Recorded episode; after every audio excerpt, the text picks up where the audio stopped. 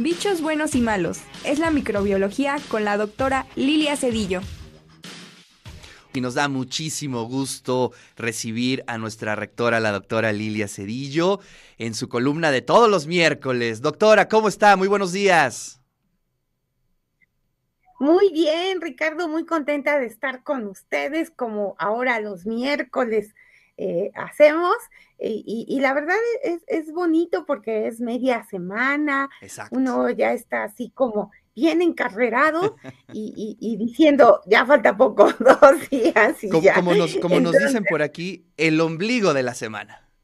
Exacto, sí, sí, así es. Es, es. es muy bonito día, un miércoles para estar con todos ustedes y bueno, platicarles yo quiero seguir hablando de los bichos buenos, porque ya de los malos, la verdad llevamos como tres años hablando de ellos, ya, hay que dejarlos descansar un rato, que se vayan a dar una vuelta por ahí, a ver, a, otro planeta, este, y ya que, nos dejen tranquilos en, lo que resta de, este tiempo, ¿verdad? De este año.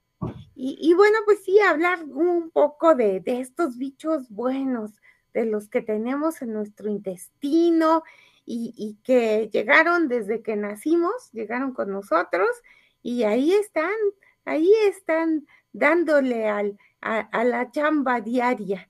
Entonces, de esos vamos a hablar el día de hoy, Ricardo. Maravilloso. Sí, ya este, la semana pasada también estuvimos hablando de bichos buenos y la verdad es que es bien interesante, ¿no? Eh, retomamos ese concepto de eh, del como el equilibrio, ¿no? Que hay en nuestro cuerpo, en este, en eh, de estos bichos buenos, malos y que bueno, pues también nos ayudan muchísimo, ¿no? Así es, Ricardo. Has tocado un tema bien importante, el equilibrio que debe haber.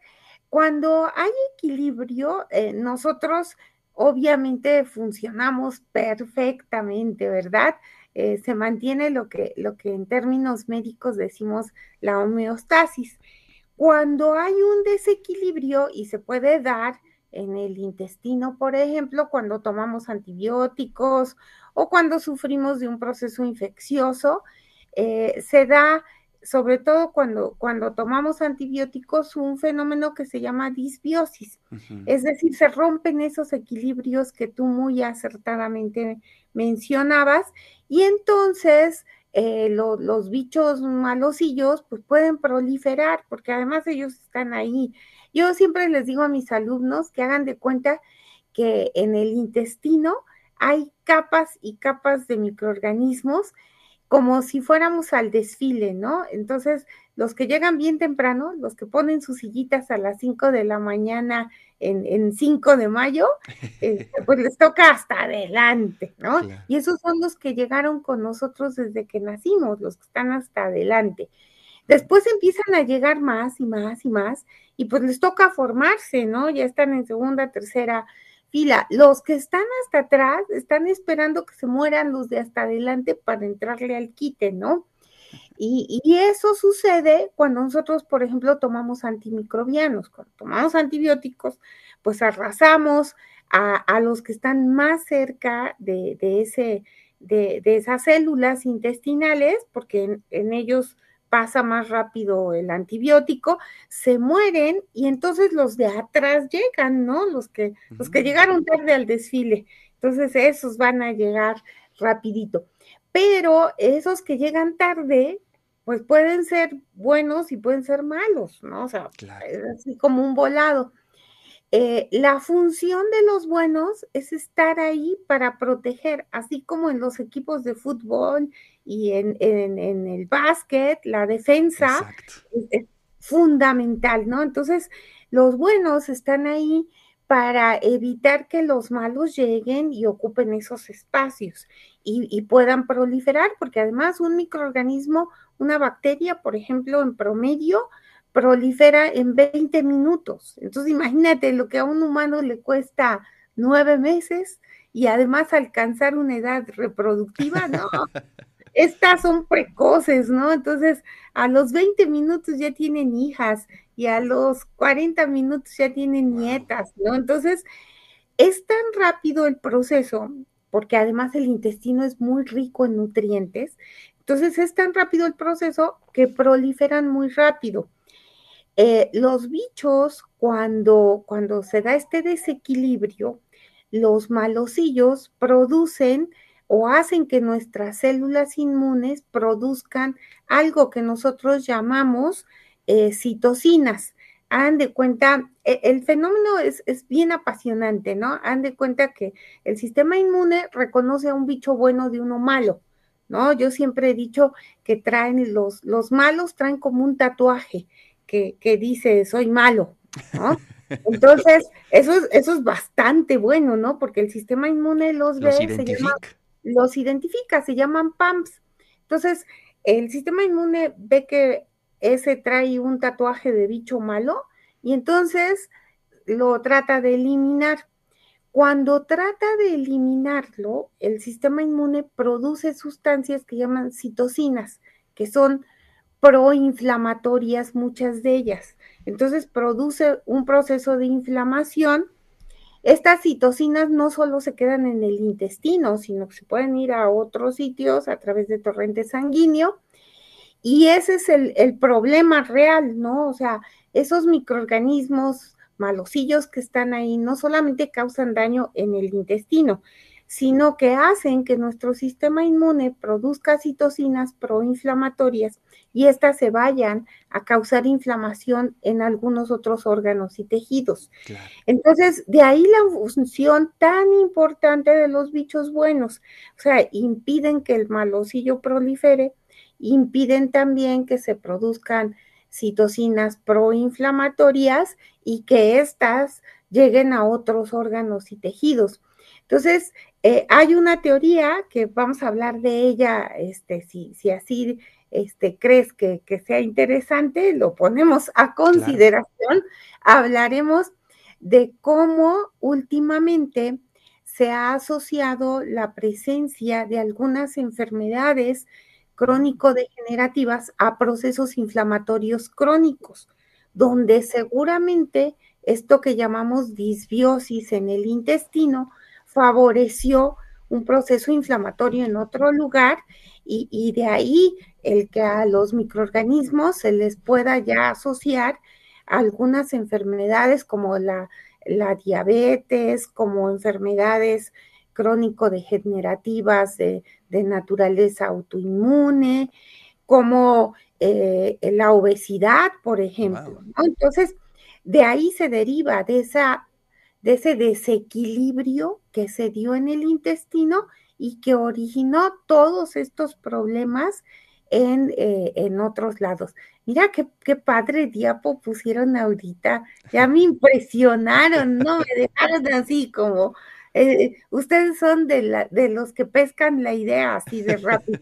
Efectivamente, las citocinas tienen efecto en las células vecinas y se llama efecto parácrino, o sea, cuando, cuando tiene efecto sobre las células vecinas, sobre sí mismas, sobre la célula que las produjo y ese efecto autocrino, y algo bien importante que acabamos de decir, efecto endocrino, se van a otro sitio, ¿no? Y ahí pueden causar procesos inflamatorios que a la larga nos pueden ocasionar un problema de una enfermedad crónico-degenerativa. Entonces, de eso vamos a hablar yo creo que la próxima semana. Qué interesante. De, cómo se está dando, ¿no? Y, y, es importantísimo porque a veces uno dice, ay, el intestino, y a veces no cuidamos nuestra alimentación y, a veces se nos hace fácil tomar antibióticos con cualquier pretexto y pues no, estamos causando un desequilibrio en sitios tan importantes como nuestro intestino. Qué interesante y además, este, la verdad es que, bueno, pues digo, una persona que no tenga el más mínimo conocimiento sobre estos temas, pues la verdad es que nos, nos prende los focos de alerta, doctora, porque en primera instancia, como bien lo dijo, hay que tener como mucho cuidado eh, el dirigirnos, el consumo de los antibióticos, porque no sabemos las consecuencias. De ahí creo que es importantísimo nuestro historial médico, eh, tener esos diálogos con nuestros doctores, con nuestras doctoras, pues para poder ir dándole seguimiento a nuestra historia clínica, ¿no? Porque finalmente eh, nosotros lo sabemos y lo tenemos que comunicar para nuestro bien, doctor. Así es, Ricardo. Fíjate que muchas veces uno eh, mismo provoca esos desequilibrios, ¿no? O sea, cuando, cuando a veces no le comunicamos al médico, queremos automedicarnos, le hacemos caso a la vecina, a la amiga, el amigo, el compadre, el bro que, nos recomienda algo y, sin saber que estamos ocasionando eh, desequilibrios en nuestro organismo y esos desequilibrios finalmente nos pueden causar un problema más grave, ¿no? O sea, no, no solamente es momentáneo, sino que a veces tiene consecuencias a mediano plazo que ni siquiera las asociamos porque ya ni nos acordamos que tomamos, que, que, que, consumimos de medicamentos, no, ya, ya para cuando se presenta la enfermedad, eso ya pasó. Yo siempre hago un ejercicio con mis estudiantes y les digo, a ver, ¿quién recuerda qué comió hace ocho días, el miércoles de la semana pasada? Y todo el mundo empieza, y varios se acuerdan, pero hay muchos, la inmensa mayoría, que no nos acordamos que comimos. Entonces, si no nos acordamos qué comimos hace una semana, menos nos vamos a acordar qué consumimos, qué antibióticos tomamos, qué medicamentos tomamos hace dos meses, claro. o hace un mes o hace tres meses. Entonces, sí es importante que nosotros vayamos al médico, o sea, que no nos automediquemos y que al médico pues le, contemos así como, como, como, nuestro confesor, ¿no? O sea, todo lo que nos ha pasado pues pues, para que él pueda tomar las mejores decisiones. Uy, qué tema, doctora, bien interesante. Por aquí nos escribe Mark en el WhatsApp, dice, buenos días, muy certero lo que dice la rectora, feliz día. Eh, también saludos a Georgette. Y por aquí nos dice eh, una radio escucha que el pasado 8 de septiembre, en la sección de la doctora Lilia Cedillo, citaba una tesis doctoral con respecto al eh, lactobacillus eh, pesticidas. ¿Es posible saber el nombre del alumno de la tesis? Muchas gracias. Atentamente, Gabriela eh, em, Espejo. más o menos podemos... Marco, Marco Simoni Berra. Ah, es, es, el alumno de doctorado, ahora ya doctor, porque ya se tituló y, y le dieron cum laude, este, no, ¿qué le fueron? Le dieron, no le dieron cum laude, le dieron ad honorem a, Marco, muy merecido además, porque muy estudioso y, buen, buen muchacho. Este, él fue tesista de doctorado del posgrado en ciencias ambientales y, fue mi, mi alumnito. ¿no? ah, maravilloso. Entonces, digamos, sí lo podemos encontrar en la base de datos de nuestra universidad, ¿verdad?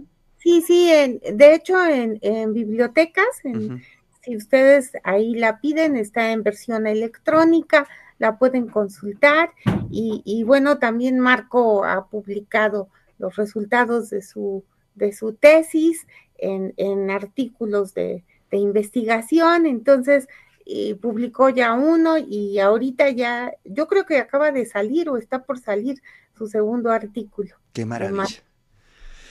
Doctora, pues muchísimas gracias. Además, hoy es día del biólogo y la bióloga. Les mandamos un, abrazo a todos los biólogos, las biólogas. Así es, a mí me da mucho gusto mandarles a través de este medio un gran abrazo, muchas felicidades. Los biólogos de verdad son polifacéticos, son muy entregados, los egresados de nuestra institución eh, generalmente hacen un muy buen papel en los posgrados a los que van, en los diferentes lugares, eh, sectores, además de nuestra sociedad donde los encontramos, juegan un papel importantísimo. Entonces, felicidades a todos los biólogos, eh, que la pasen muy bien, que sigan adelante sus trabajos de investigación, sus estudios sobre ese fascinante mundo que es el de los seres vivos. Así es. Maravilloso. Doctora, muchísimas gracias por su columna. Le mando un fuerte abrazo también de parte de toda la producción de Radio y TV WAP y nos vemos el próximo miércoles. Nos vemos. Felicidades a los biólogos y gracias.